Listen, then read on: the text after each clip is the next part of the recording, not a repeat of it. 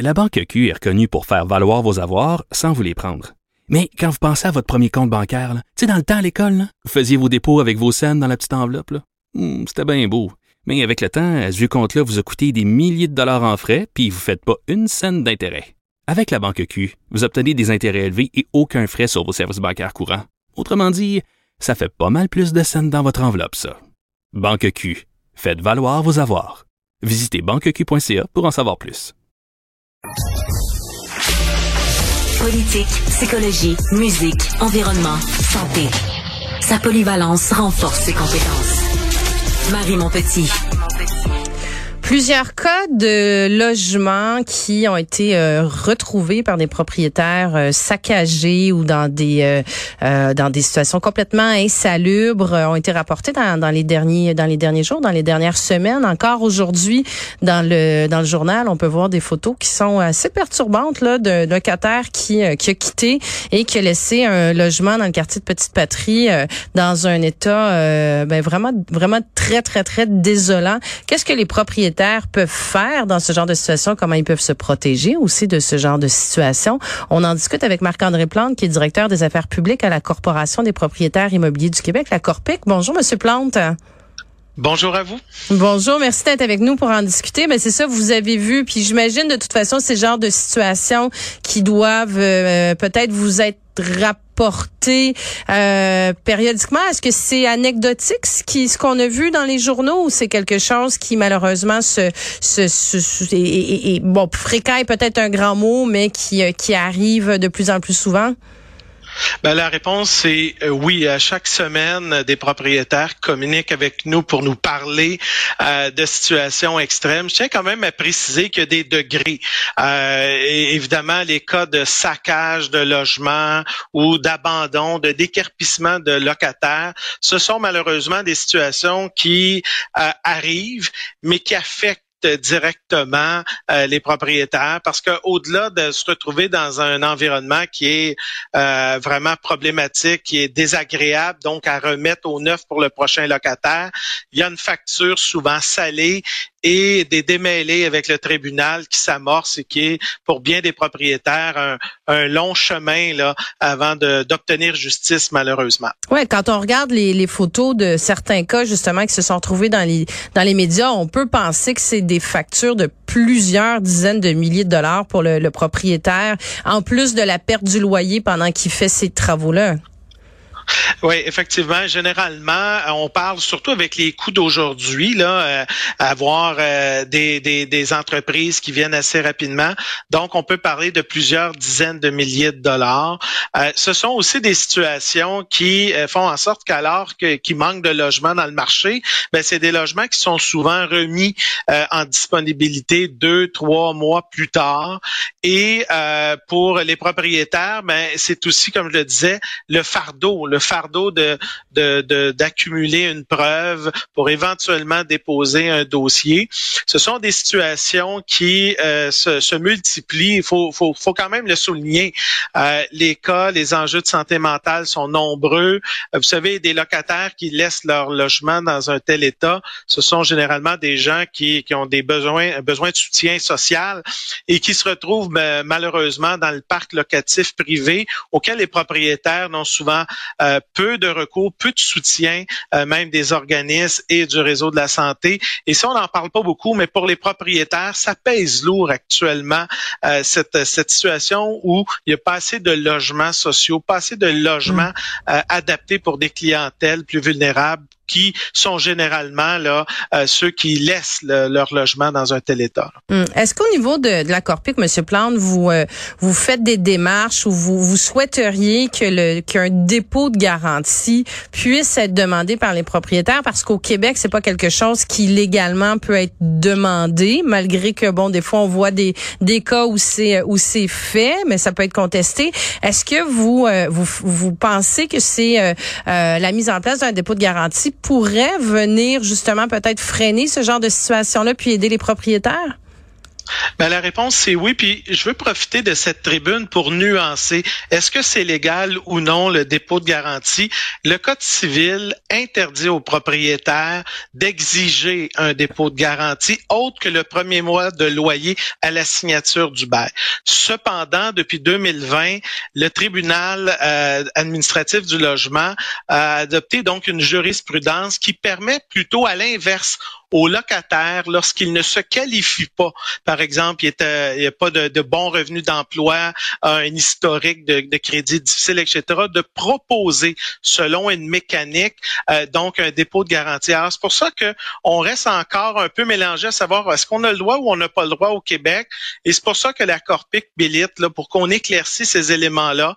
On pense que dans le système actuel, le dépôt de garantie aurait des avantages pour tout le monde, même pour les locataires parce que c'est coûteux euh, les situations là qu'on vit de logements délaissés ou des, par exemple, la présence d'animaux qui viennent carrément euh, euh, briser des logements. Alors ça coûte cher à tout le monde. Puis ultimement, ce sont oui les propriétaires, mais aussi les locataires qui finissent par payer la facture parce qu'on remet en état ces logements abandonnés malheureusement. Mais vous souhaiteriez, quand vous dites vous militez, bon pour clarifier le, le, si c'est légal ou pas, l'environnement juridique. Très bien dit, Monsieur Plante. Merci.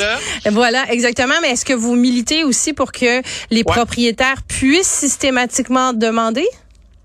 Ben, non seulement on milite pour le dépôt de garantie, mais aussi pour un programme d'indemnisation. Parce que vous comprendrez que les gens qui, par exemple, délaissent pour plusieurs dizaines de milliers de dollars, ce sont souvent, dans 85% des cas, des gens qui sont insolvables. Donc, le, le recours à un jugement, etc., c'est excessivement nous, on croit que le dépôt de garantie viendrait davantage responsabiliser les locataires. Ça, c'est une chose. Mais d'un autre côté, d'avoir un fonds d'indemnisation pour les cas extrêmes, comme ceux qu'on voit régulièrement dans les médias où souvent ça va coûter 10, 15, 20, 30 000 dollars.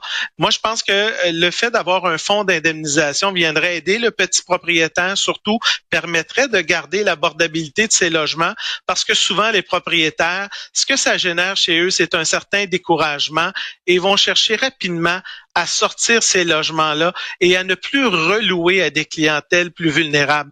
Alors au Québec, on a 1,5 million de logements privés qui logent tout le monde, hein, de, de, de, toutes les bourses, de toutes les réalités sociales. Mais il faut amener de meilleures protections et le dépôt de garantie ou un fonds d'indemnisation combiné par l'État viendrait diminuer, je pense, les risques. Et je tiens à le souligner, euh, ça a de l'impact sur le budget et le portefeuille de l'ensemble des propriétaires. Quand vous parlez de dépôt de garantie, vous parlez on parle d'un montant de, de, de, de, quel ordre? On parle d'un montant de quelques centaines de dollars ou de, de quelques milliers de dollars? Ben, selon les législations, euh, parfois on parle d'un mois à six mois. Moi, je pense que le débat et, le questionnement doit être fait. Euh, qui devrait garder le dépôt de garantie? Est-ce que c'est, par exemple, un fonds d'indemnisation créé par des propriétaires et locataires?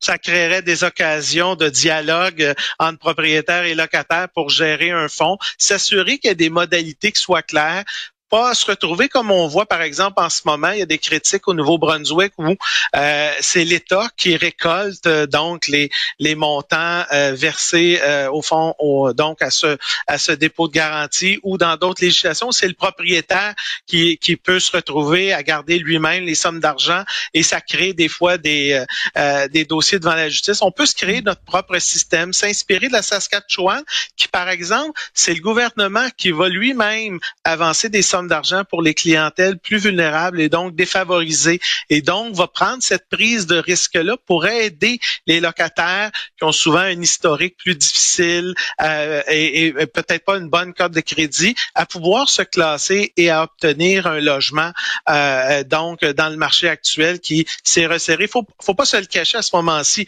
Les propriétaires font les enquêtes de présélection et euh, naturellement, dans un marché qui s'est resserré, ben, les gens qui ont un mauvais historique de crédit, qui ont un mauvais historique au tribunal administratif du logement, se retrouvent rapidement à avoir beaucoup de difficultés à, se trouver un logement. Alors c'est là qu'il faut euh, trouver des solutions là et s'inspirer de ce qui se fait ailleurs.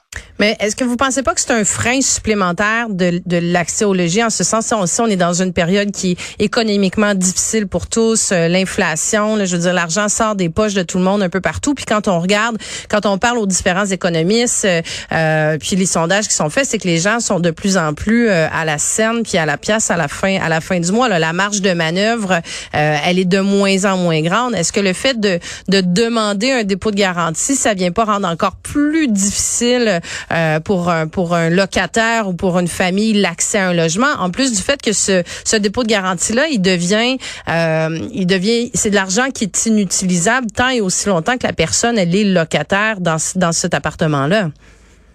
Ben, euh, à, l'opposé, par exemple, le système actuel, il fait reposer un poids et des responsabilités qui sont coûteuses aussi pour les propriétaires. Vous savez, on a fait les grandes enquêtes annuellement des logements qui se sont laissés dans un très mauvais état ou dans un état qui est euh, qui est une accélération de la, du degré de, euh, de, où le logement est, est, laissé à la fin du locataire. Là.